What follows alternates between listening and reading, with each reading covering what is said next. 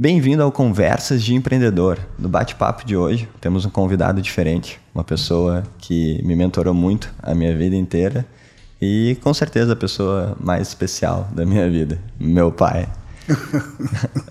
Primeiro, deixa eu agradecer para participar aqui comigo. Eu sei que tem muitas experiências boas que eu aprendi contigo e acho que hoje vai ser um podcast especial que eu vou poder compartilhar um pouco desse pai que eu tive com as pessoas que me acompanham aqui. Uh, queria começar, como tu tem hum. muitas histórias boas, mas. Ah, não tem tanta história assim. Tem, tem sim. Mas eu tenho uma peculiaridade hum. na tua vida que eu acho que eu aprendi muito desde cedo, que é a autorresponsabilidade.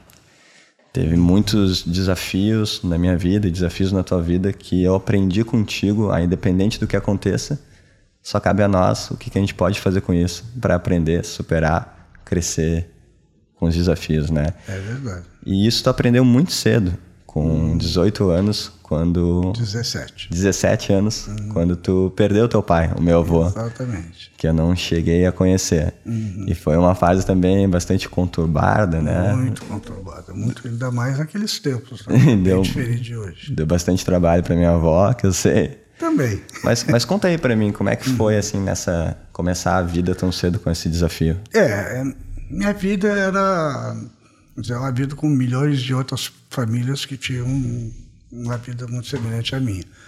A gente era uma família muito pequena, só era eu, meu pai e minha mãe. Uhum. Tinha, eu tive, não, eu tive uma diferença ainda. Eu tive quase que dois pais e duas mães, uhum. porque teve a irmã do meu pai. Meu pai é de uma cidade muito pequena entre Pelotas e Rio Grande. Chamava-se Povo Novo.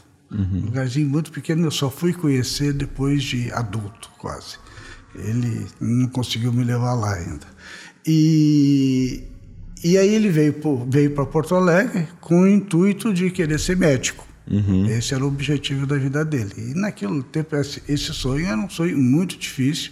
Muito ousado. Vindo de alguém, é muito ousado, de alguém que quase não tinha muitas condições, mas ele veio na coragem. Veio, tentou, se esforçou, conseguiu entrar, fez dois anos de medicina e depois ficou impossibilitado. Ele é um curso caro, é um curso muito difícil de fazer, e não tinha como se manter aqui em Porto Alegre e fazer o curso, aí teve que abortar o curso. Mas ficou com, esse, com essa memória dele aí. Uhum. Aí, depois disso, ele foi trabalhar na outra área para poder se sustentar, conheceu minha mãe, casou, minha mãe era de Viamão, casou e aí nossa vida estava muito bem. Conseguiu trabalhar, comprou uma casa para nós. Aliás, construiu a casa. Uhum. Na época era que ele se construía as casas. Construiu a casa, a gente foi morar lá e estava tudo muito bem. E meu pai adorava cinema. Ele uhum. era alucinado por cinema. Tanto é que uma das coisas que ele comprava, que ele comprou lá, foi um projetor de cinema para passar filmes para vizinhas, não para ele. O uhum. divertimento dele era passar para a vizinhança. Então ele avisava todos os vizinhos, sabiam, naquela época era, se conversava nas calçadas, todo mundo botava as cadeiras às seis horas e ficava agorizada brincando e, e, os mais velhos conversando. E aquilo se espalhou. Então era, eu achava aquilo integrante, porque era sábado de noite, era o único dia que tinha filmes. Uhum. Então sábado de noite, às sete horas nós estávamos jantando, se formava uma fila enorme no portão da garagem do meu pai. Aí terminava a janta, ele ia lá, abria os portões, ele já tinha cadeiras para todo mundo sentar na cadeira, era uma garagem embaixo da casa, tinha uma descida. E ele ficava passando filmes e filmes e filmes até as 10, 10 horas da noite, das 8 até as 10 os filmes naquela época. Então ele sempre muito gostou de cinema. Com isso virou um negócio para ele, ele resolveu dizer, por que, que a gente não faz uma, um negócio desse, desse, dessa minha atividade? Aí convidou o meu tio, que era o cunhado, que era casado com a irmã dele, que sempre morou muito perto, esses dois, tudo que eles faziam, eles eram muito amigos. Uhum. Então eles saíam de férias, saíam os dois, e eu era o filho dos dois. Iam para outro lugar, e os dois, e eu era os filhos do pai. Minhas festas de aniversário, quem fazia era minha tia. Uhum. E era aquelas festas de fazer com serrinha, tico-tico, recortar as coisas para fazer temática. Eu achava aquilo maravilhoso, uhum. mas não entendia daquilo a metade do assunto. Mas com isso eles resolveram, dizer, vamos comprar o cinema, vamos alugar o cinema, vamos uhum. alugar o cinema e vamos começar a fazer isso uma atividade negócio à parte. A gente trabalha, tu trabalha, eu trabalho, e a gente gosta disso, e botaram. Aí botaram o cinema em Viamão, depois botaram o cinema em Santa Isabel, que é uma vilazinha que tem antes de Viamão, hoje, agora já deve ser uma cidade enorme. E depois botaram em Gravataí. Em Gravataí. Então eram os três, três. Não, não eram os três lugares que tinha cinema. Ele tinha um, depois venderam um, botaram o outro, foram indo, foram indo, chegaram em Gravataí. Aí lá em Gravataí era todo mundo que operava no cinema. Todo mundo é meu pai, minha mãe, minha tia, minha tia e eu. né? Eu era requisitado para fazer a bilhetagem. Eu Uhum. vendia, e e vendia os ingressos. Ficava numa coisinha pequenininha, tinha uma janelinha desse tamanho, com um serrinho, tu não via as pessoas. E ela ali ficava. Meu tio passava o filme junto com meu pai, minha mãe fazia as balas, vendia as coisas, estava minha bala, e a minha outra tia acompanhava as pessoas para entrar no cinema, contava isso. Era hilário isso. Todo, Uhum. todo fim de semana era isso. Meus fins de semana era ir para lá. E aí isso foi. Durante a semana eles precisavam de uma pessoa para ajudar, porque eles tinham que vir trabalhar, alguém tinha que cuidar daquilo lá. Aí o meu tio trouxe um conhecido dele, que a gente chamava de Adãozinho, porque ele tinha 1,40m, ele era pequenininho assim. Eu que fazia tudo. Ele que ia sexta-feira buscava os filmes nas distribuidoras de filme, levava para lá, os filmes já estavam escolhidos, e depois do fim de semana nós chegávamos lá só para operar o cinema. E aí aconteceu que num desses dias, o Adãozinho, quando veio a Porto Alegre buscar um filme, ele foi atropelado. Ah, Foi atravessar uma rua, não viu o carro, o carro pegou ele. Ele se machucou um pouco, mas mesmo assim não foi, não foi sangrou, rasgou um monte de coisa. Mesmo assim ele correu lá no meu pai para avisar ele que digo, olha, eu, eu não vou conseguir pegar o filme, eu não, eu não tô legal, fui atropelado, coisa e tal. Meu pai, quando viu ele, azucrinou. Aí ele teve um AVC de tão impressionado que ele ficou com aquele, com aquele assunto do nada. do nada, de um acidente bobo que aconteceu com uma pessoa que era íntima dele, que ele Sem gostava muito condição dela. esperada. Nada programado, foi um improviso assim. Saiu de manhã, ótimo, meia-noite estava morto. E como é que é com 17 anos ter que encarar isso? Complicado. Complicado, né? E eu fiz do jeito errado. tu fez do jeito que deu. Foi o jeito que deu. E o jeito que deu, agora pensando seriamente, era um jeito errado. Porque eu resolvi botar um, uma barreira nisso. Uma máscara. uma ali. massa nisso. Isso não pode me atingir. Não posso sentir isso. Não posso sentir isso. Não tenho como sentir isso. Porque foi em. Eu tinha 17 anos, estava estudando vestibular. Isso foi dia 21 de dezembro de 1980. Uhum. 21 de dezembro eu tinha vestibular dia 5 ou 6 de janeiro. Uhum. E eu vim estudando porque ainda tinha meu pai sempre. Ah, meu pai fez de tudo para eu ser médico. Tentou? Ah, tentou de tudo, tentou de tudo. E eu não sei porque eu nasci pronto que eu não ia ser médico. Eu nasci pronto que eu ia ser engenheiro. E não tinha plano B. Uhum. Ou era engenheiro ou não ia ser nada. E eu, e, e eu estudei muito para isso. Essa, essa é uma das melhores maneiras de garantir que tu seja engenheiro. ser engenheiro. Era a única Não tem plano é, B. Não tinha plano B. Não, porque às vezes tu fazia lá, fazia dois ou três vestibulares, não deu engenharia, mas deu arquitetura ou deu outra coisa. Eu digo, não, não quero outra coisa. Eu quero engenharia. O que eu gosto dessa parte da tua história é que, mesmo inconsciente, tinha muitos fatores determinantes que formam a, a característica das pessoas que conseguem vencer desafios grandes na vida. Como, por exemplo, o fato de não ter plano B. Porque quando a gente acaba tendo um plano B, a gente acaba usando ele, né? E a gente às vezes, Sim. a gente, às vezes desiste tão muito cedo do plano A. E quando só tem o plano A, né? Que nem eles falavam na guerra. né? Na guerra eles vão lá invadir, queimavam os barcos. Porque ou se ganha ou ninguém vai para casa. ninguém vai pra casa, é. E isso é uma mentalidade boa, assim, de se desenvolver. Eu acho que muitas coisas que eu me peguei dentro da minha personalidade, ah, vendo assim, por que, que algumas coisas eu conseguia vencer que para mim, outra- que eu vi outras pessoas às vezes não vencendo. E eram essas pequenas características que eu gosto, quando tu fala a tua história, eu vejo, tipo assim, tá aí de onde veio isso em mim. Ah, tá pode muito ser. interessante. Pode ser. Eu queria só fazer esse parênteses, mas daí tu foi ser engenheiro. Mas, aí eu digo, eu vou estudar. pra- Eu estava estudando feito um louco. Aconteceu isso dia, 30, dia 21 de dezembro. Eu digo, meu Deus, como é, como é, que, como é que eu vou sair dessa? É uma coisa nova para mim, chocante. Uhum. Eu digo, poxa, tu não absorve isso. Então, eu acho que nesse momento tu faz duas coisas. Ou tu desmancha, Uhum. ou tu bloqueia. Uhum. Nenhuma das coisas, não sei se é, se é boa ou ruim, Uhum. mas eu tinha que optar por uma. Eu Sim. bloqueei. Então, tanto bloqueei que eu achei que, por exemplo, no fim de ano, coisas que eu adorava era a festa de fim de ano. Uhum. Adorava a festa de fim de ano. Então, na festa de fim de ano, eu estava pronto para ir para a festa de fim de ano. Uhum. Mesmo meu pai tendo falecido uma semana antes. Uhum. Não é uma coisa normal uma, pra uma pessoa mais ou menos tranquila, né? Uhum. Mas não fiz, fiz vestibular, passei, no, passei no vestibular, não passei na URCS, não consegui média para mas passei na PUC. Uhum. Em engenharia mecânica, que era o que eu queria. Uhum. Então, com, com isso, tu acha assim, cumpri o meu primeiro objetivo De vida. de vida. Sou engenheiro. Aconteceu o que aconteceu comigo, eu ainda consegui cumprir esse objetivo. Isso na cabeça de quem tem 17 anos naquela época.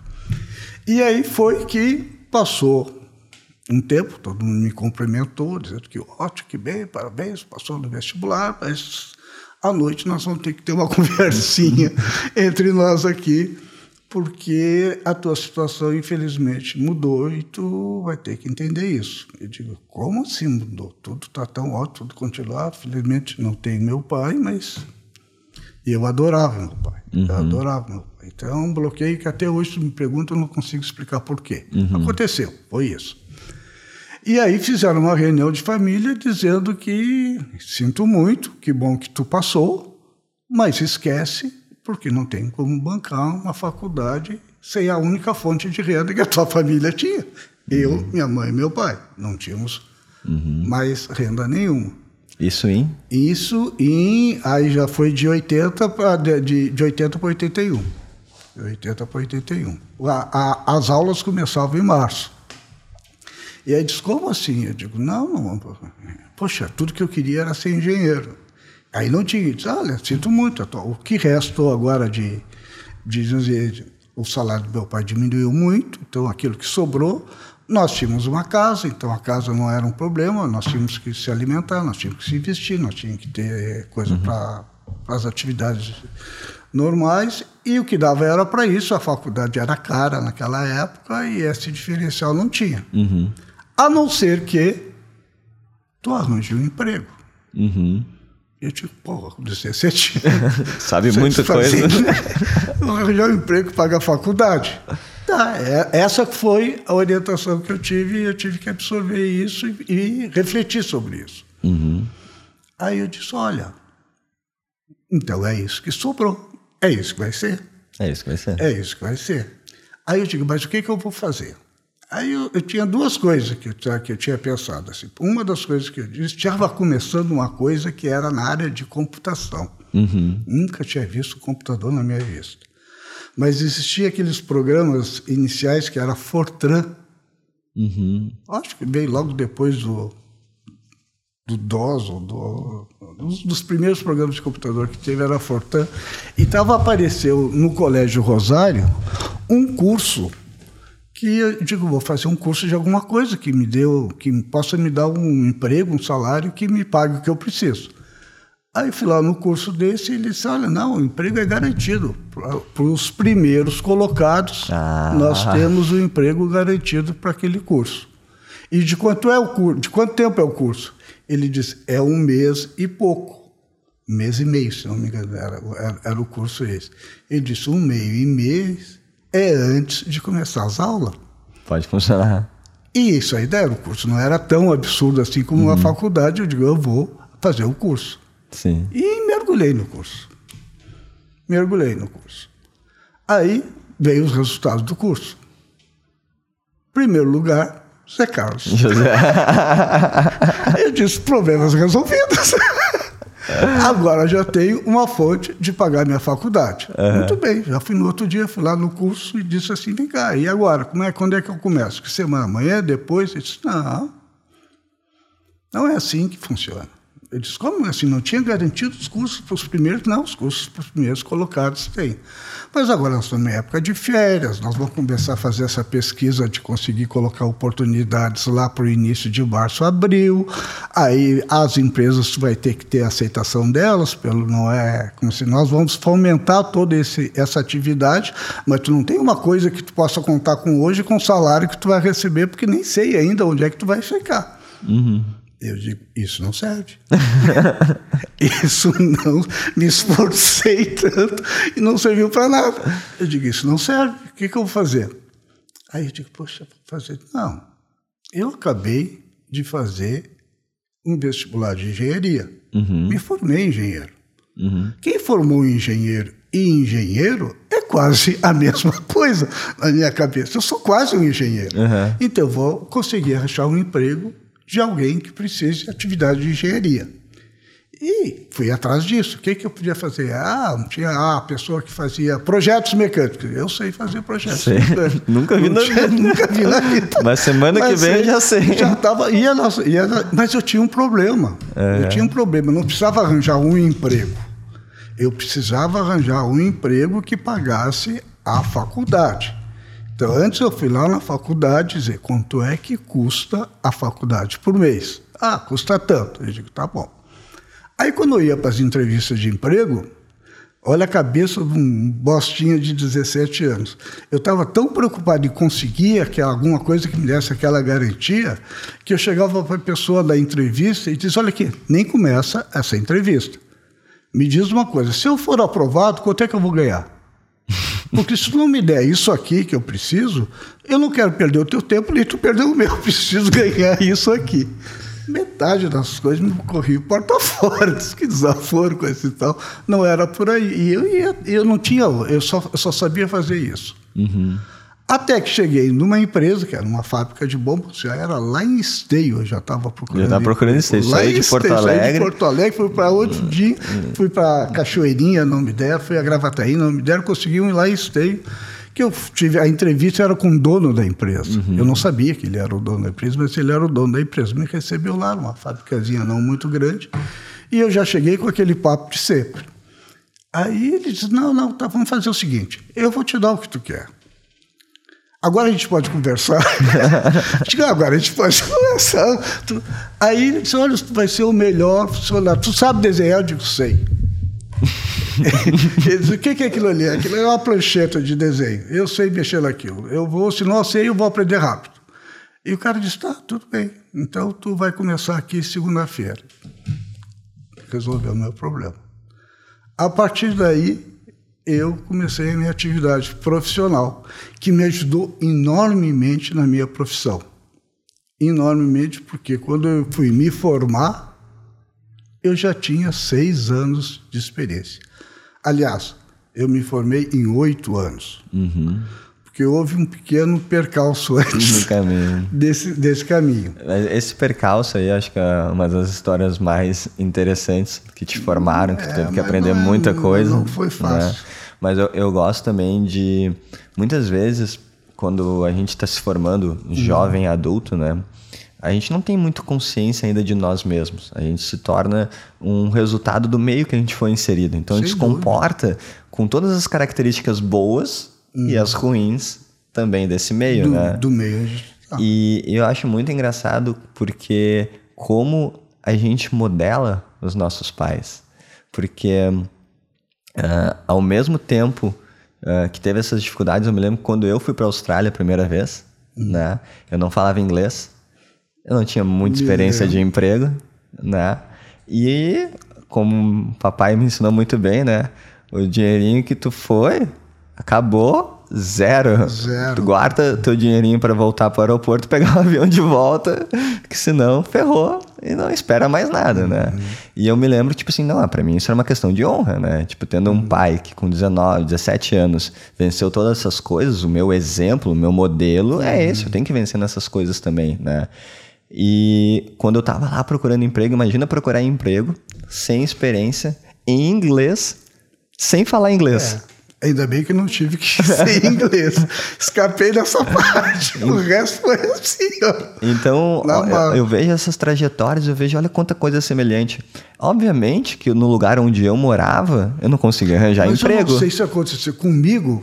Aquilo era tão óbvio que é o que tinha que ser feito, que eu não via como sendo uma coisa extraordinária. Era a única coisa a ser Era a feita. única coisa a ser não feita. Não tinha outra opção. Mas é que muitas vezes pessoas, elas desistem do desafio, né? Elas simplesmente desistem. E algumas pessoas que não desistem começam a ter que encontrar uma maneira de vencer. Se desistir não é uma opção, né? Tem aquela frase: é impossível vencer aquela pessoa que não desiste nunca. Uhum. Né? E eu acho que essa característica forma muitas pessoas empreendedoras, forma muitas pessoas líderes, forma aquelas pessoas que no meio das adversidades entendem uhum. que aqui é minha praia.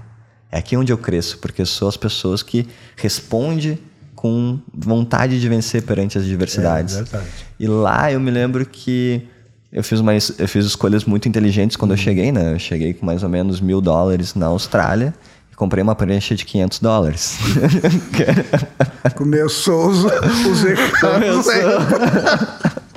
As estratégias estavam alinhadas. vamos pra frente, vamos que vai dar. E obviamente que eu cheguei numa cidade que era Surfers Paradise, que era uma cidade onde tinha praia. E como era uma cidade de verão, acabou o verão e cheguei no final de março, começou a não ter mais emprego. E eu não consegui mais empregos lá também. Eu, uhum. Não é que eu não consegui empregos lá, não teve um local com loja e estabelecimento que eu não entrei, entrei e deixei meu currículo. Então, quando eu digo que eu não consegui emprego, é porque, é porque todos tinha. os lugares.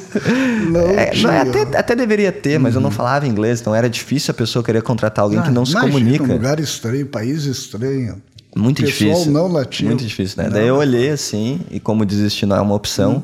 peguei a minha prancha e a minha malinha e fui para 100 quilômetros para dentro da Austrália, numa cidade, numa cidade chamada Brisbane, que não tinha surf, não tinha nada de mar, né? Porque eu tenho uma missão primeiro, aprender inglês e conseguir me manter. Exato. Só que eu cheguei lá já com 500 dólares a menos. Uhum. Então tava acabando meu dinheiro, né? Então eu me lembro dessa história é muito boa porque eu cheguei lá com uma mochilinha de mão, eu não tinha nem levado uma mochila grande achando que ia comprar um monte de coisa lá. Né? Mas tu saiu daqui com uma mochilinha. Né? Né? Tu perguntou, tu vai pra praia ou tu vai pra morar em outro país? Do Grêmio até. Aquelas estratégias ali não estavam é, muito alinhadas. Eu achava que ia comprar digo, muita coisa lá. É, lá, lá eu me faço. Chego lá, tá comigo, tá comigo. E não foi assim que aconteceu, foi muito diferente. A Austrália me surpreendeu de inúmeras maneiras. Não só como ela era, mas como eu tive que me tornar para fazer aquela experiência se tornar uma experiência vencedora. Eu tive muitos desafios. E quando eu me movi para essa outra cidade, muitas estratégias alinhadas. Eu cheguei lá, era nove da noite, achava que ia chegar umas oito, acabei demorando mais entre a troca de trens que eu estava indo.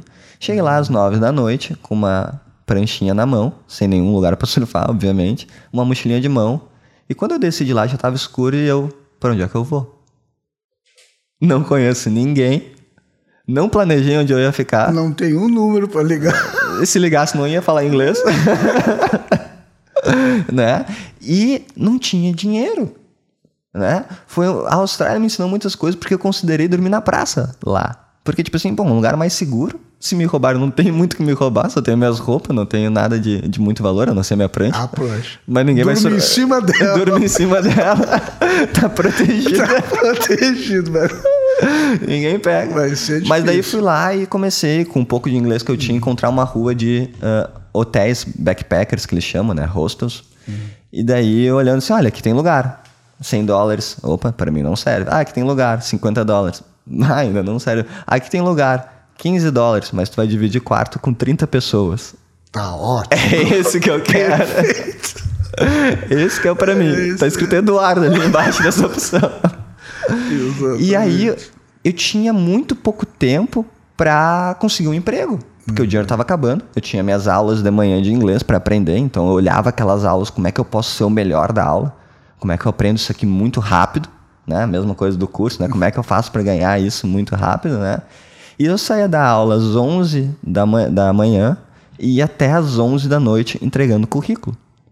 entregando currículo com uma frase que dizia assim: Olá, meu nome é Eduardo, esse é o meu currículo. Se tiver uma vaga, por favor, me ligue. Era a única coisa que eu aprendi a falar em inglês. Né? E eu fazia isso em todos os lugares. Obviamente, naquela cidade não deu. Eu fui em todos os lugares que eu poderia achar, online também.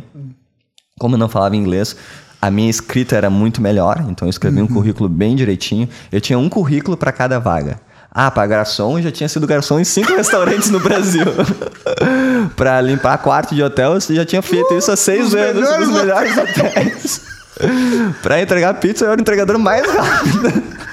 então, tipo assim, eu exatamente. sabia que as posições que eu teria que começar lá teriam que ser posições de iniciantes e que eu ia ter que eu ia ser o melhor pessoa. Se ela me desse uma chance, isso que tu me ensinou, né? Olha, alguém pode até vencer de mim, mas eu vou dar muito trabalho para que alguém entrar- seja melhor. Se eu entrar, vai ser para ganhar. Vai ser para ganhar, ser pra bastante ganhar. competitivo, né?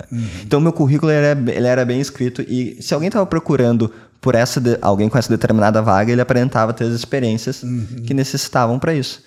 E daí eu tive que também ir até cidades que demoravam 30, 40 minutos de ônibus para eu chegar, procurar currículos lá. Até eu conseguir o meu primeiro emprego. Era, um- era uma pizzaria que tinha dois sócios árabes e uma, uma gerente australiana e uma pessoa que ajudava ali nas pizzas também espanhola. Então, ah, tinha pelo menos um espanhol. E já dava para almoçar Já, dá, lá. já dava para comer lá também, pra- sei lá, uma passar pizza no mês inteiro. E passei, passei pizza meio inteiro. Engraçado, só pra gente fechar essa história. Como eu não falava inglês, às vezes eu tava lá no meio da pizza e os caras falavam, ó, me alcança o pineapple. Pineapple que é abacaxi em inglês, né? E daí tinha uma mesa com muitas opções. Daí eu falava assim, pineapple, pineapple, pine... Aí pegou... entregava, entregava pra pessoa. né? Daí eu, capsicum, capsicum, capsicum. Esse aí, Os né? caras- Queria estar lá para. Os caras eram. Me quiseram, Levava- quiseram me levava ajudar. na- na quiseram me ajudar. Não bem assim também, porque o salário mínimo na Austrália era. Naquela época eram 14 dólares a hora, eles me pagavam 8. Então para eles também era uma vantagem. Mas 8 dólares, pra- dólares para mim já dava para trabalhar umas 10 horas, eram uns 80 dólares por dia. 80 dólares por dia pagava minhas contas e depois eu fui crescendo, fui conseguindo resolver o meu primeiro problema. Mas o que eu acho que tem muito valor dessa, dessa nossa conversa, que para quem está assistindo, é entender essas duas coisas, que é ah, conseguir ter a coragem de vencer perante os desafios, conseguir ter a autorresponsabilidade que a vida não é justa e tem que aprender às vezes que tá tudo bem que ela não seja, né? É, e não é por definição. E não é por definição. E que tá tudo bem. Muitas vezes esses desafios vão ser que vão formar as pessoas que tu vai ser lá na frente, que tu vai ter orgulho de ter superado por causa que tu passou por desafios como esse, né? E a segunda, É, e não ser justo não é motivo de tu te vitimar, né? de jeito nenhum, né? Como é bom ter nascido com o exemplo de um pai que nunca se vitimizou perante as, as adversidades. Acho que isso fez uma recompensa para mim maior do que qualquer dinheiro ou educação ter esse exemplo em casa fez com que eu nunca me vitimizasse perante as minhas adversidades. Isso eu tenho muito a agradecer a ti, né? E a segunda coisa é quando tu quer uma coisa, tu tem que tomar ações massivas para conseguir ela. Não adianta eu entregar currículo para as 15 lojinhas perto de onde eu moro. Tu tem que ir atrás de qualquer jeito, a qualquer custo, tem que fazer as coisas onde não tem como não dar certo. Porque A minha estratégia quando eu cheguei lá era, olha, provavelmente se eu entregar 100 currículos, talvez ainda assim ninguém me contrate, porque eu não falo inglês e pelo que eu tô vendo aqui tá Falar difícil. língua, pegar um Né? emprego, vai falar língua, é fácil. Agora, se eu entregar mil currículos, não tem como um não me selecionar, né? Aumentamos 10 vezes a chance. Aumentamos 10 vezes a chance, né? E foi o que aconteceu. Quando eu cheguei lá, nos primeiros. Eu tinha assim dinheiro para 14 dias. Então eu tinha que entregar mais ou menos uns 100 currículos por dia, quase, né? Sem descanso. E foi o que eu comecei a tentar fazer. Foi o que eu comecei a fazer, fazer, fazer. É, eu olhava. E eu olhava pra pessoa assim, ó. Se ela via que ela não ia guardar o meu currículo, eu pedia de volta porque eu tava querendo economizar.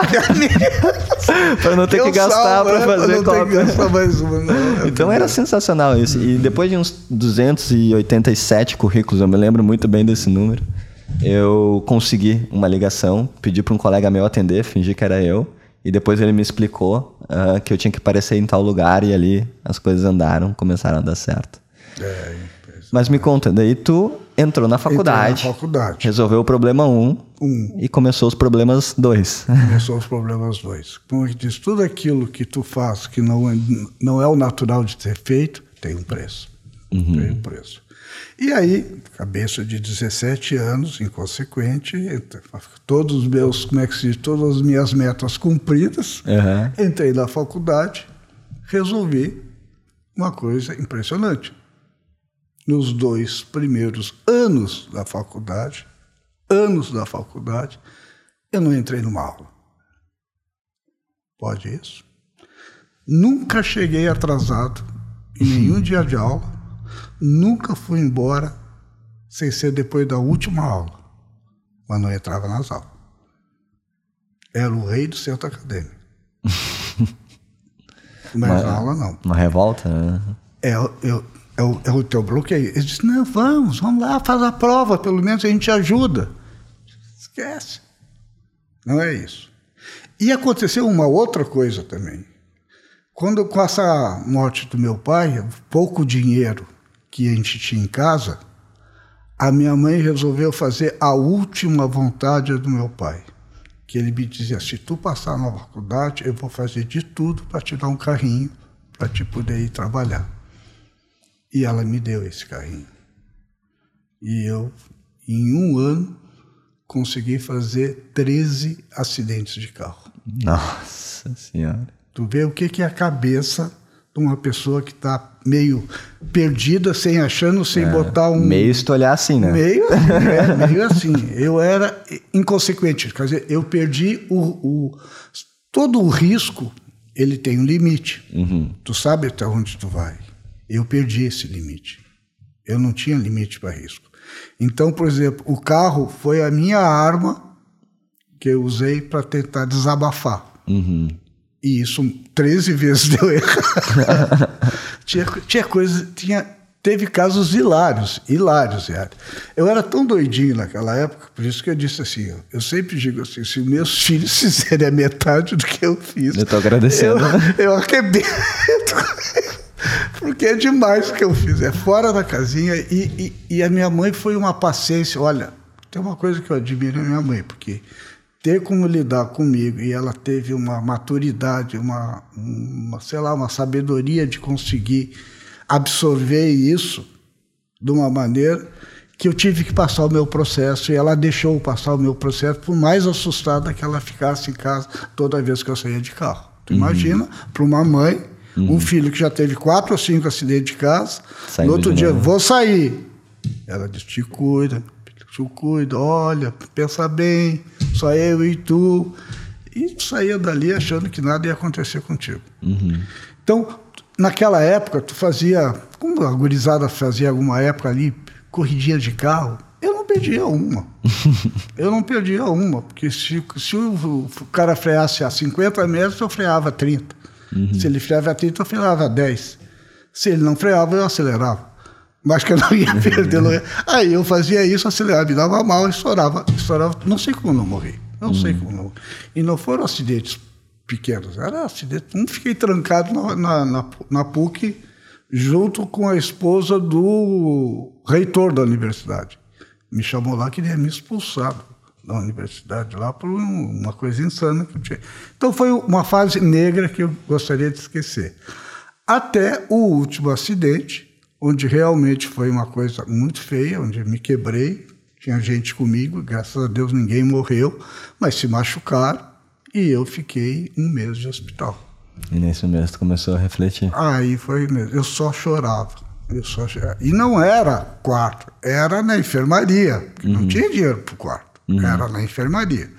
Então, às três às quatro, três às quatro era horário de visita. Se às três e uma não tivesse uma pessoa conhecida perto de mim, eu enlouquecia. Eu enlouquecia. Olha o que eram as carências das coisas. Chorava, chorava, chorava, chorava. Os 30 dias ali foi um, um desespero, mas foi a minha redenção. Foi tua limpeza. Saí que era uma moça lá de dentro. nunca mais, nunca mais perdi uma aula, nunca mais fiquei numa matéria. Tá? Nunca perdi um emprego, sempre eu tive a oportunidade de escolher meus empregos, até uma oportunidade melhor era a minha razão de sair do emprego para outro. Aí fiquei sete anos naquela fábrica de bombas, uhum. foi quando eu consegui. Aí me formei, uhum. aí me formei, apareceu uma oportunidade numa outra empresa de máquinas opera... operatrizes para ser desenvolvimento de projetos. Eu disse, isso é minha cara, vou uhum. para lá. Fiquei mais seis anos lá, uhum. até que um dia, um dia, eu estava trabalhando na minha área de trabalho, que era uma prancheta, fazia projetos de máquina, e entrou um senhor para falar com o meu chefe, que estava aqui do meu lado, do meu lado falando com ele. Aí conversa vai, estava comprando máquinas, ou vendendo máquinas, ou vendendo os produtos dele lá, não sei qual era o assunto da reunião. Mas no meio, no final da conversa, ele disse, olha, nós, nós somos uma empresa é, que veio de fora, nós temos a alta tecnologia, nós trabalhamos com é, aqueles sistemas que estavam começando a colocar nas máquinas para fazer o sistema digital, quando tu faz a máquina se movimenta, uhum. em vez de tu medir olhando um nônio, que é aquele escolarzinho que tinha, agora era uma fita digital que dava informação em, mil, em milésimos de milímetros, e aquilo era uma novidade impressionante, meu olhinho aqui crescendo naquela conversa, e eu ouvindo aquela conversa. Daqui a pouco ele diz, olha, nós estamos precisando de um engenheiro. Rapaz, recém-formado, coisa e tal, que seja, queira trabalhar aqui, eu já tenho um pouco de experiência para vir trabalhar conosco, nós estamos terminando de montar uma fábrica aqui, estamos recrutando pessoas. Tu tem alguém para indicar? Aí o meu chefe disse, não, atualmente não tem ninguém para indicar, não. Eu digo, ah, tá, tudo bem. Ele saiu dali, eu fui lá falar com ele, disse, ah, quem é esse cara, de que empresa eles eram, o que eles estavam querendo, coisa e tal. Aí fui para lista telefônica, porque não tinha. Na época não tinha fui Google. Lá na lista disse: que lugar é esse? Que lugar é esse? Achei o cara. Aí no outro dia liguei para ele. Olha, eu soube que vocês estão precisando do engenheiro para a área de desenvolvimento, eu já trabalho nessa área, acabei de me formar. Vocês ah, gostariam, gostaria de fazer uma entrevista com vocês, estão me oferecendo para essa vaga. Aí ele disse: Olha, quando é que tu pode vir aqui? Eu digo: Olha, eu trabalho no horário comercial, tem que ser um horário assim, pode ser das 11h30, que eu posso dar uma saidinha um pouco antes, até a 1h30, ou depois das 6. Como que nós vamos fazer? Aí ele disse: Ah, então faz o seguinte, vem dia tal, às 11h30 aqui para nós conversarmos. E eu fui. O nome da empresa era Digicom. Aí cheguei lá, para encurtar a história, para não fazer a história muito longa. Cheguei lá às 11h30, saí de lá às seis e pouco da tarde. Eles queriam saber do mundo. Era, era, era mais uma inquisição do que uma entrevista de emprego. Eles queriam, não, mas tu entende o que é um plano? Como é que tu faria para fazer um plano se não tivesse uma pedra? Eram as coisas concebíveis. Aí chegou no final, ele disse, olha, gostamos de você, tal. vamos fazer o seguinte, olha, nós temos uma fita, e foi lá me mostrar, é uma fita de aço que tu prendia uma ponta na máquina, esticava ela, tinha um sistema que esticava ela, tensionava a fita e prendia a outra parte na máquina. Com esse processo, a máquina, mesmo no calor ou no frio, dilatando ou encolhendo, a medida que ela dava era sempre a medida precisa para quando fosse aferir a, a, as peças na temperatura ambiente de 25 graus, 21 graus que era na época. Então era um compensador aquilo ali. E eles disseram: Eu quero que tu faça um projeto para nós poder fazer estica, a esticagem dessa, dessa fita com precisão na hora da montagem. Nós não temos isso. Tu podia fazer um projeto disso? Eu disse: Tá, me dá um tempo que eu vou pensar nisso. Eu vou pensar nisso.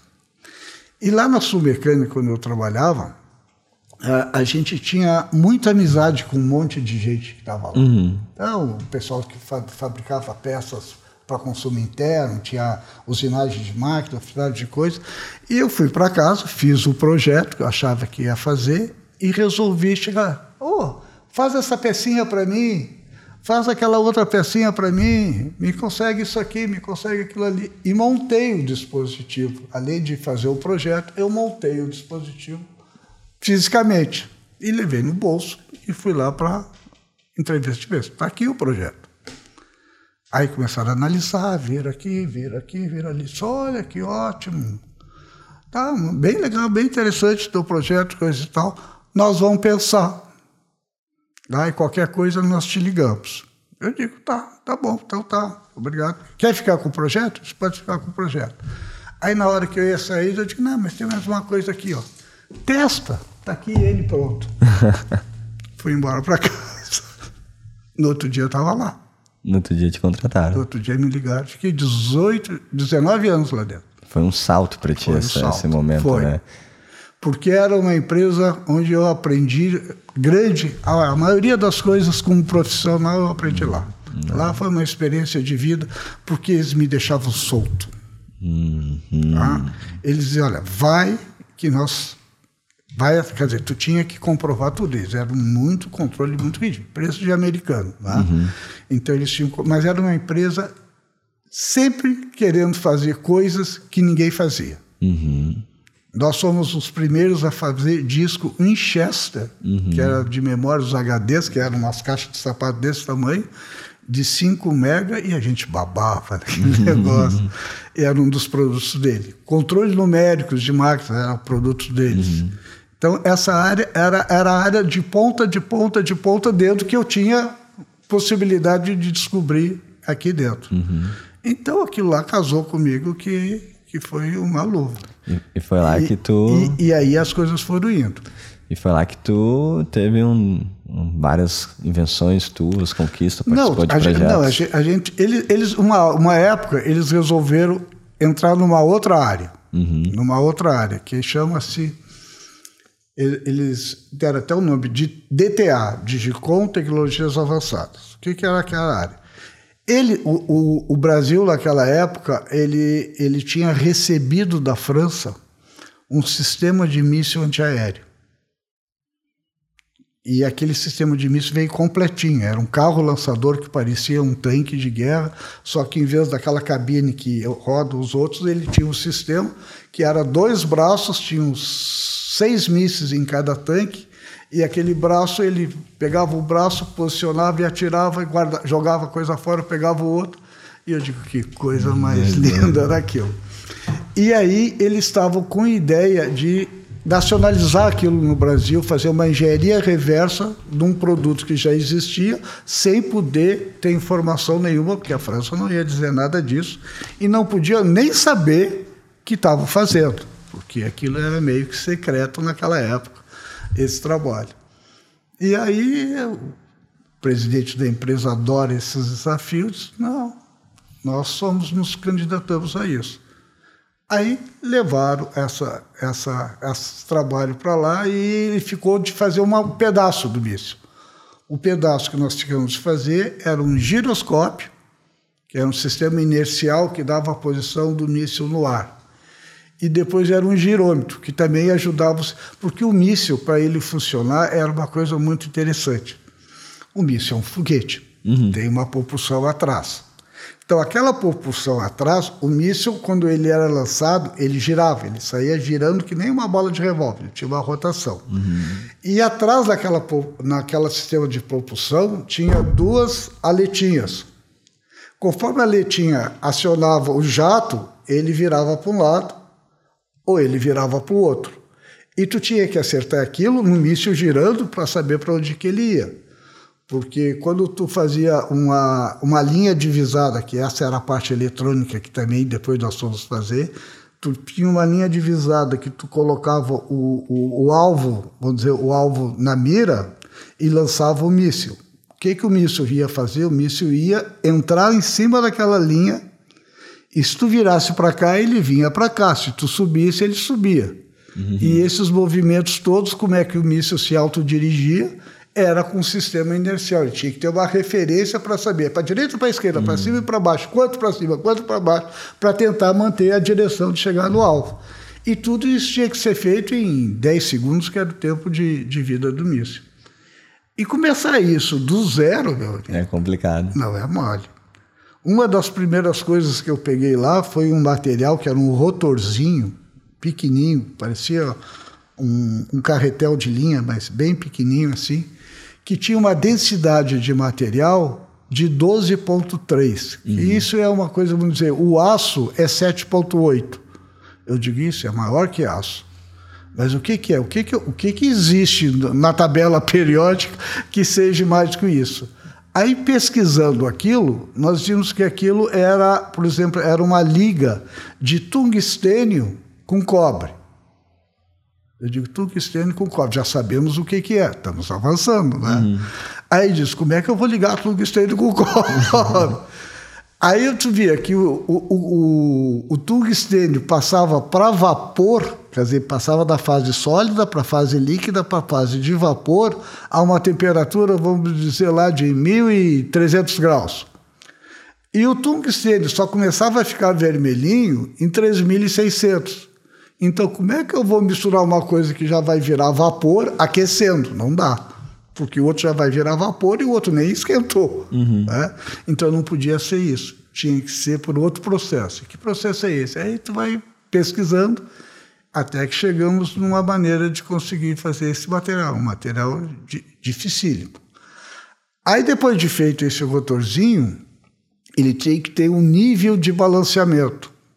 Que nem roda de automóvel. Roda de balanceamento, quando não está balanceada, ela trepida. Uhum. Aquele lá não, pode, não podia trepitar nada. Toda vez que tu tem um eixo girando em alguma coisa, se ele está girando, é porque ele tem uma folga. Uhum. Porque se não tivesse folga, ele estava travado. Né? A folga permitida para aquele rotorzinho girar, para não ele perder as características deles, era meio micro milésimo do milímetro. Nada? Não era nada. Tu não tinha nem máquina para fazer isso aqui. Tivemos que buscar uma máquina da Alemanha, só a Schenck fazia aquela máquina. E como era uma coisa muito exclusiva, eles queriam saber uhum. para que que tu quer uma máquina dessa. Uhum. A salvação que eles deram era que era para fazer os Winchester, que eram uhum. as, os, a, as coisas de gravar os discos de, de memória de computador. Mas na realidade não era para ele, era para conseguir. E a gente fez.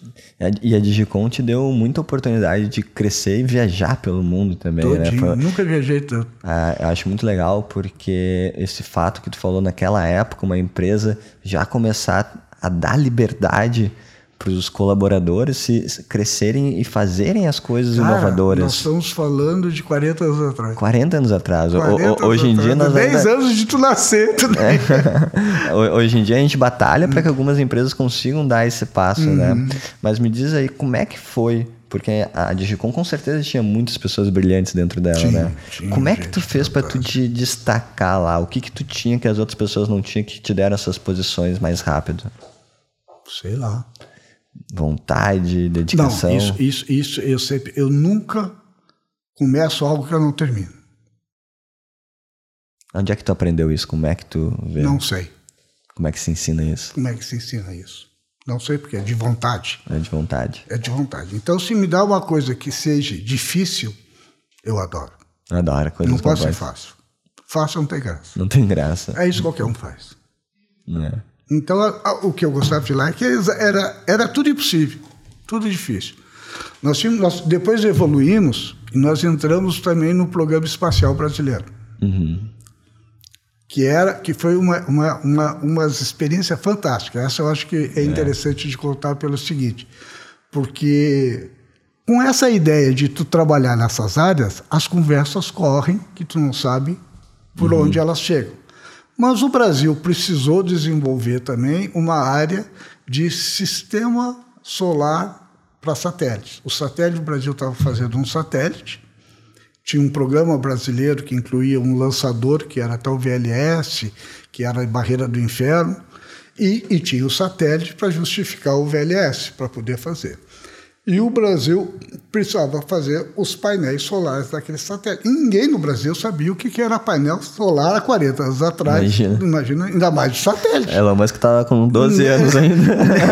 nem, nem, nem, sabia o que, que acontecia lá em cima. Não se tinha ideia de nada daquilo. Aquilo era mosca branca total lá. Uhum. Então eles foram o quê? Pesquisaram no Brasil 50 empresas que poderiam ter o perfil, trabalhavam em área parecida, que podia ser interessante para o Programa Espacial Brasileiro e convidaram essas empresas a participarem desse trabalho.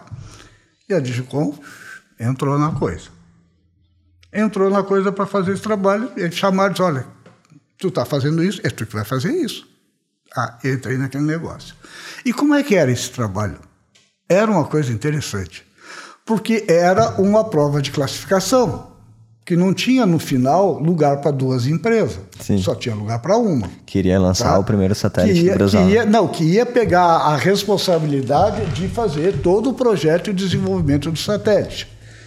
Então, o que, que eles diziam? Nós não sabemos fazer, mas a gente sabe o que, que é um painel solar, o que, que é as características que a gente quer que ele tenha e as dificuldades que ele tem para estar nas condições que vai estar no ambiente de espaço. Então, essas condições vocês têm. Agora, cada um vai para sua casa, bola, e- eles dividiram aquilo em várias etapas, bolem a solução para cada uma dessas etapas, venham para cá, apresente, que nós chamávamos, ia até para um lugar lá que era, era um anfiteatro, que enchiam de pés HDs e todo mundo lá para analisar os projetos. E, e no final, cada um apresentava todo, passava um tempo, eles analisavam, selecionavam algumas, as outras iam ficando para trás, e nós fomos avançando. Etapa 1, um, passamos. Etapa 2, passamos. Etapa 3, passamos. Chegamos na etapa final. A parte final era fazer um painel agora do início, desde o zero até o final, concluir um, mas não enorme, pequenininho, do tamanho de um- uma folha de ofício assim. Tinha 10 células de um lado, com oito do outro lado. E tinha que fazer aquilo ali. Agora, na área espacial tem uma coisa que é muito interessante, né? porque o que importa não é o produto. O produto não é, é a última coisa que eles olham é o produto. O que importa para ele é o processo. Se tu fizer aquele processo, ele tem que ser igualzinho quantas vezes tu fizer. Então, se o teu processo não está ele todo na mão e por acaso alguma coisa não saiu igualzinho, é como tu fosse fazer um bolo e o bolo tinha que ter exatamente o mesmo gosto. Então tu tinha que ser muito metade. A quantidade de açúcar era tanto, mexia três vezes para um lado, duas para o outro, tinha que anotar para ele, para ele dizer, eu não posso fazer eu mexer quatro para dar outro gosto. né? Então tu tinha que ser muito criterioso naquilo. Então quando tu terminava uma etapa de um projeto, vinha uma banca de cinco, seis pessoas de lá, não olhar o produto. Eles não queriam nem olhar o produto. Eu quero olhar toda a tua documentação, todo o teu processo, como é que tu fez, quem eram as pessoas, quem estava capacitado, quem não estava, que horas fez, como é que fez, que pressão tu botou na solda, que temperatura passou por cada solda. Era, era uma coisa do cão. Nós tínhamos uma relação que a gente conversava lá. A produto-projeto era 10 para 1.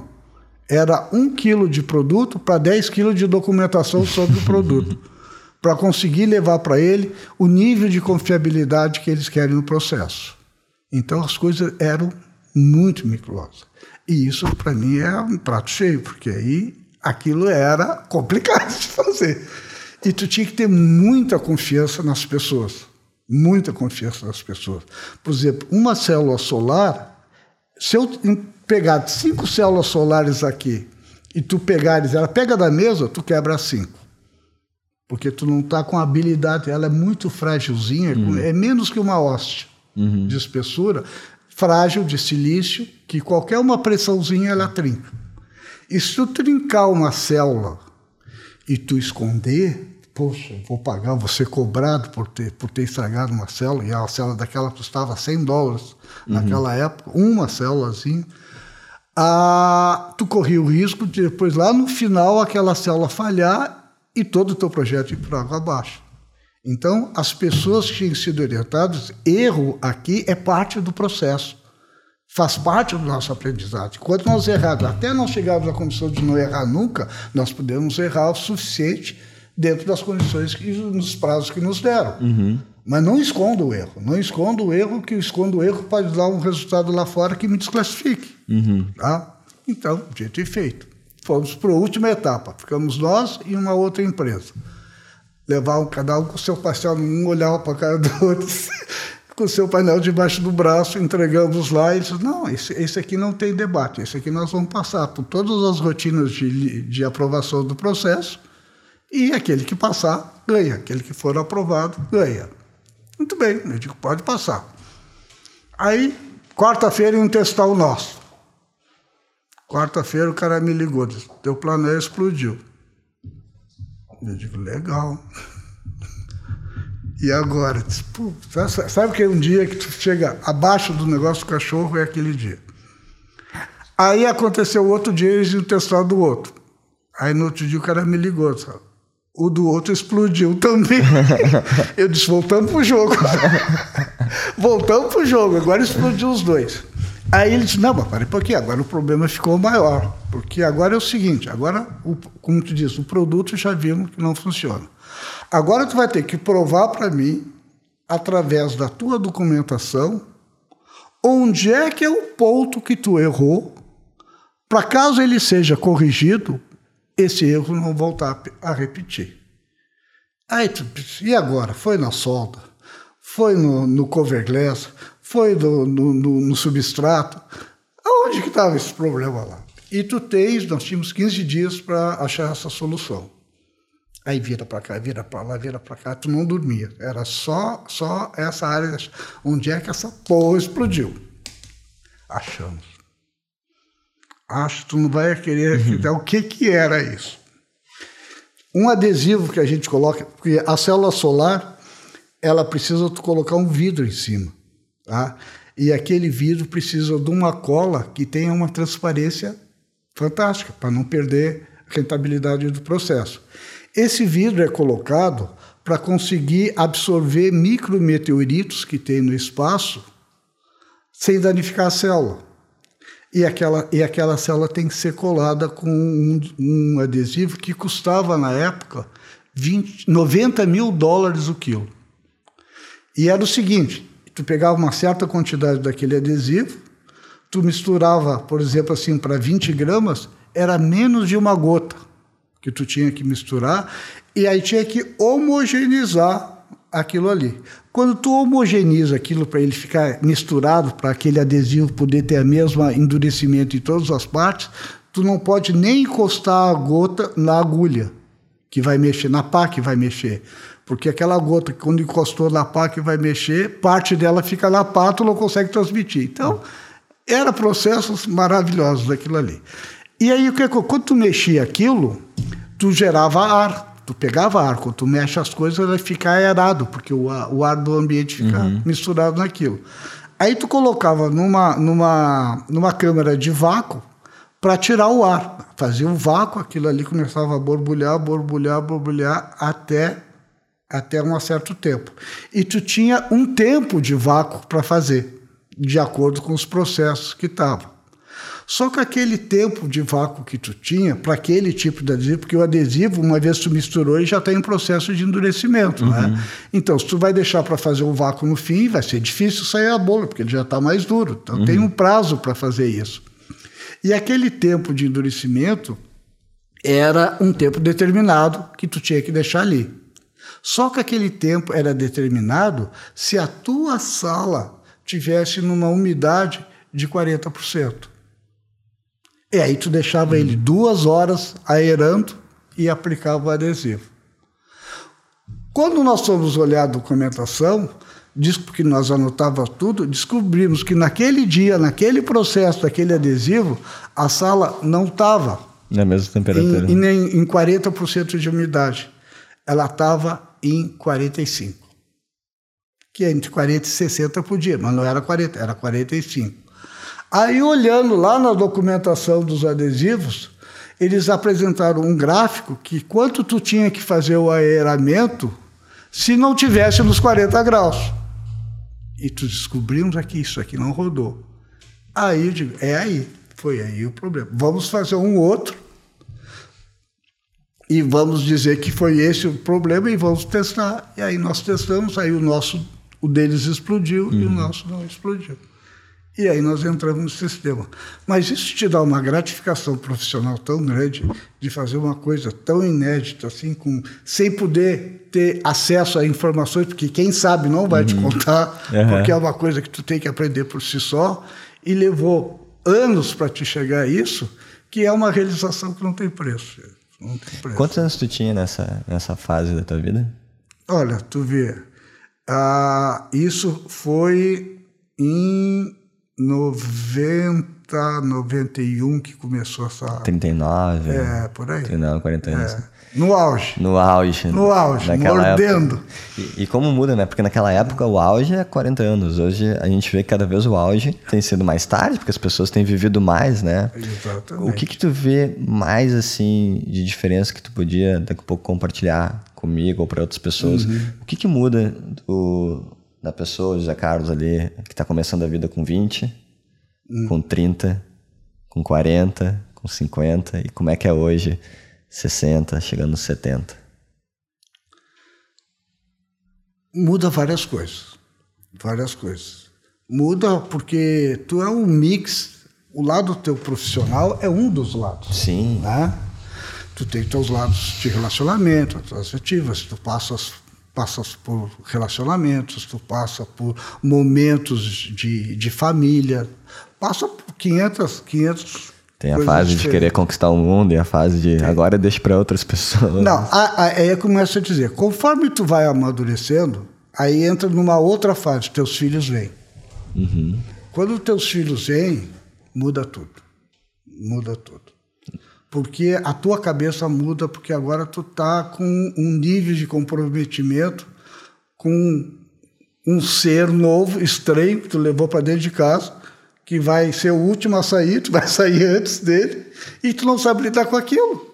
E a responsabilidade é toda tua. Uhum. E, e não afeto, vem com manual. E, e, não vem com manual nenhum. E a afetividade que tu tem por ele é mais do que tu tem por ti mesmo. É?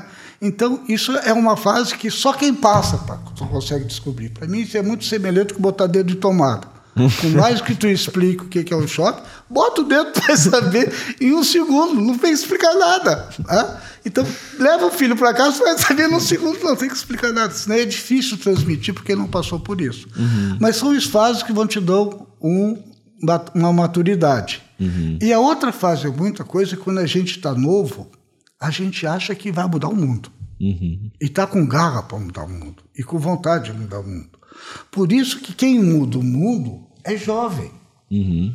Depois que tu passa numa certa idade, teu amadurecimento começa a, cair, tu começa a ter um entendimento um pouco diferente, tu começa a ver a limitação que é um espaço de uma vida, que quando tu tem 20 e olha para 60, é uma coisa do outro século. Quando tem 60, olha para 20, é teu parceiro. só, tem, só tem 40 anos aqui, parceiro é visão completamente diferente da, da, da maneira de se olharem, tá? se olharem. E isso, isso muda. E como tu diz, e como é uma coisa que só acontece com quem já está lá, não adianta explicar para a gurizada, nem perde tempo, porque eles vão olhar para ti, vão te excluir mais ainda. Hum. Vão dizer que tu está mais doido ainda. Mas tu, mas então tu guarda aquilo para ti, mas tu não é mais o de, o de 20 anos, uhum. nem o de 30, nem o de 40, nem o de 50. Agora já estou chegando na fase dos 70. Uhum. E aí tu começa a querer muito pouca coisa da vida. E tu vê que tu precisa que, de muito o, menos para ser feliz. É, o, que tu, o que tu tá de feliz é poder ter as pessoas que tu ama aqui perto, ter um nível de conforto que permita tu chegar até o fim da tua vida com um mínimo de conforto. Eu não quero ter milhões de coisas, mas quero ter um mínimo para conviver buscar experiências que tu ainda faltou de ter na vida. Te lembra? Recentemente, tu me levou a pular de um paraquedas. É uma coisa que eu queria muito, mas nunca ia fazer sozinho se não tivesse alguém que me cutucasse do jeito. Eu digo, não vou perder para ele. Eu caio sem o paraquedas, mas que eu vou, eu vou naquele Então, esses desafios é o que dá a vida das pessoas. Tá? Mas mesmo assim, depois vai te dando uma certa tranquilidade, maturamento e, e a satisfação de tu ter, vamos dizer assim, atingido as coisas que tu te propôs na vida com um nível de satisfação que não sei se serviu para o mundo todo, mas serviu para mim. Serviu para ti. Serviu para mim, me deixou tranquilo, quer dizer, minha missão, olha, deixei filhos maravilhosos no mundo, muito melhor do que eu. Tá? Fiz tudo o que eu fiz, do jeito que eu quis, com alguém que conseguiu me dar liberdade para ser aquilo que eu queria ser. O que, que eu tenho para reclamar? Nada. Nada. É. Né? Eu reclamo de um monte de coisa, hum. mas na realidade é nada. Eu tenho que entender que é nada. Por isso que eu acho que a gente fica muito, muito, muito mais tranquilo com a, com a passagem dos anos. Uhum. Mas são momentos diferentes. E eu já tive esse momento de 20, já tive o um momento de 30, de 39, me achando que eu era o rei do pedaço das coisas. Isso é maravilhoso. Isso é que te dá a tranquilidade para chegar lá em cima de bem com a vida. Não me sinto frustrado em nada. Sim. Alguma coisa que tu gostaria de fazer ainda muito importante? Sempre tem, né? Sempre tem. sempre tem. Eu acho que sempre tiver. Olha, como tu disse, e agora, como tu diz, quando tu não tem muita mais responsabilidades, por dizer, ah, os riscos são avaliados conforme as situações. Né? Uhum. Por exemplo, quando tu tem uma família nova, teu nível de envolvimento e responsabilidade não é mais só tu. Pular de paraquedas tu, não é bem assim. É, não é bem assim. Eu, eu talvez fazer é, é, isso, mas outra vez não fizesse, porque, tipo, poxa, se acontecer alguma coisa, só tem eu para tocar esse barco. Talvez eu, minha mulher, dependendo da, da, da, situação dela, assim. Mas tu tem um nível de responsabilidade maior, né? Quando tu vai a, a, amadurecendo, que essas, essas, vamos dizer assim, essas dificuldades já não dependem mais de ti, eles já estão correndo sozinhos, estão correndo muito mais longe do que eu fui. Então agora é só dar corda. É só vai dar lá. corda e aproveita. Vai, toca, te mete. Não te mixa. Não vai perder para ele. Não é isso? Mas isso, isso é o que me resta fazer, porque isso são as coisas que tu diz. Olha, tu já foi mais do que eu fui, então o que, que eu quero mais? Minha missão está mais do que cumprida. Agora eu posso olhar o meu umbigo. Muito e curtir, fazer minhas viagens com as pessoas que eu quero, levar, por exemplo, 70 anos, quero que esteja todo mundo comigo na viagem que nós programamos junto lá. Vai ser ótimo. Não é a Grécia que vai ser a diferença, a diferença é poder confraternizar com todo mundo junto. Pessoas... Que bom que deu para ir num lugar legal. Não podia ser aqui, não fazia diferença nenhuma. Muito show.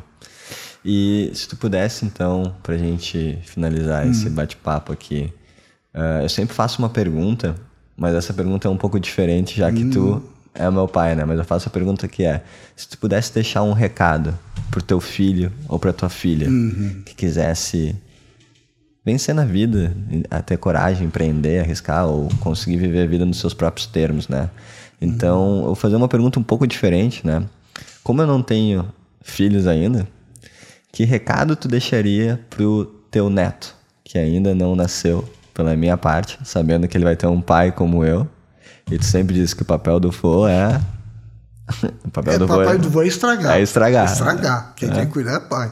Tô louco, já tenho uma neta, duas agora, Não. que a minha função é estragar ela. E agora, mãe que cuide. Eu ouço as histórias do meu avô e eu gostaria muito de ter conhecido ele.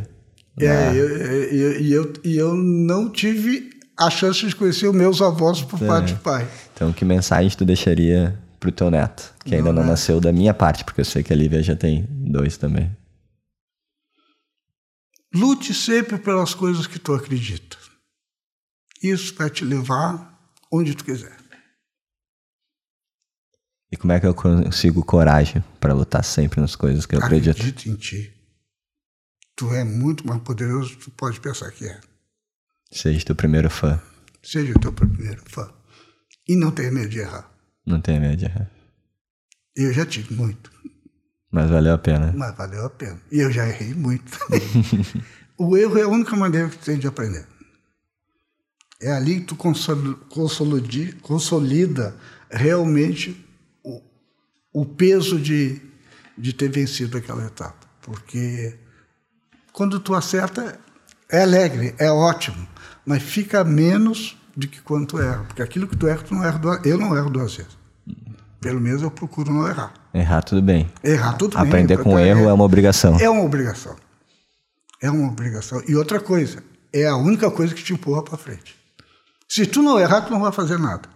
Nascer é ótimo, nunca vai errar, não vai fazer porra nenhuma. Não vale a pena viver. Não vale a pena viver. Exatamente. Sem errar, não vale a pena viver. Não vale a pena nem nascer. Nem nascer. E vencer forma um senso de merecimento e uma autoimagem que te empodera para cada vez fazer erros maiores e aprender mais ainda. Te dá essa, te dá essa segurança. É. Te dá essa segurança, sem dúvida. É assim, mas eu acho que isso, isso já é quase um consenso, não é? É, mas é bom. Às vezes as pessoas não têm aquela pessoa dentro da família que ensine isso. Eu, graças a Deus, tive a sorte. Tu assim, tu nascesse com um espírito que eu sempre quis ter e nunca tive. Eu fui um ótimo engenheiro, mas um péssimo empreendedor. então, eu, eu, eu fui muito bom naquilo que eu escolhi ser e me realizei com isso. Uhum. E, eu, e, e, foi naquilo que eu conseguia dar, que eu conseguia ser. Mas eu acho que tu consegue algo mais, porque eu consigo mudar as coisas, tu consegue mudar o mundo. Porque tu mexe muito com as pessoas. E as pessoas não mexem outras pessoas. Então, essa habilidade que tu tem de lidar com as pessoas, que eu tenho um pouco menos, porque eu sempre me, me coloquei em cima dos projetos, das coisas físicas, das coisas que das máquinas. que ser geradas, das máquinas, dos foguetes, dos satélites, das coisas impossíveis de fazer, não, não, não te dá um encantamento mas é um encantamento meu, de quem opta por essa opção de vida. Uhum. Mas agora eu vejo as coisas, por exemplo, que tu faz, que é um, é um encantamento que eu tenho através de ti, pelas coisas que tu vai poder fazer, que eu acho que vai ser muito maior do que as coisas que eu fiz. É, mas todas elas vão ser Não, grandes. Todos têm, pois é, foi cada, pois é, cada um é responsável pela sua parte. É. A outra parte, mas eu deixo o mundo bem melhor do que eu peguei. Muito bom. Tem uma frase do Marco Aurélio para fechar, né? Que ele fala assim: cada um acabe a si o lote que lhe pertence. A formiga faz o papel da formiga, da abelha o da abelha, o burro do burro e o do sábio do sábio. É, cada um cabe. O rei, a abelha, a beleia. e cada um cabe o lote. Um que, que, a, que lhe pertence. E eu acho que quando a gente fala de pessoas, né, a, max, a máquina é, ela é intolerável ao erro. Já as pessoas, a gente tem que saber amar elas também na imperfeição da do hum. ser humano, né? Então, o primeiro passo que eu vejo assim para lidar com pessoas é saber amar seus erros, saber é. se perdoar, saber se flexibilizar muitas vezes, porque daí tu pode criar uma é. conexão humana com uma outra pessoa. E pode também fazer ela se dar conta do erro dela, que às vezes ela, ela não se deu conta ainda. E pode se dar conta também do potencial que ela tem. Exatamente. Porque errar tá tudo bem. Agora, viver uma vida sem encontrar o próprio potencial é que, é, é que a gente falou é uma vida frustrante. É uma vida frustrante. Muito obrigado, pai. Valeu, Guri. Adorei demais te receber aqui, com certeza. Que bom, Vou nunca adorar. tinha feito isso na vida, essa foi uma ótima experiência. Foi bom demais estar aqui. Olá, se você gostou desse podcast, compartilhe ele com alguém que é especial para você e me siga nas redes sociais, Eduardo Duca, Facebook, Twitter, TikTok e Instagram. Te vejo lá.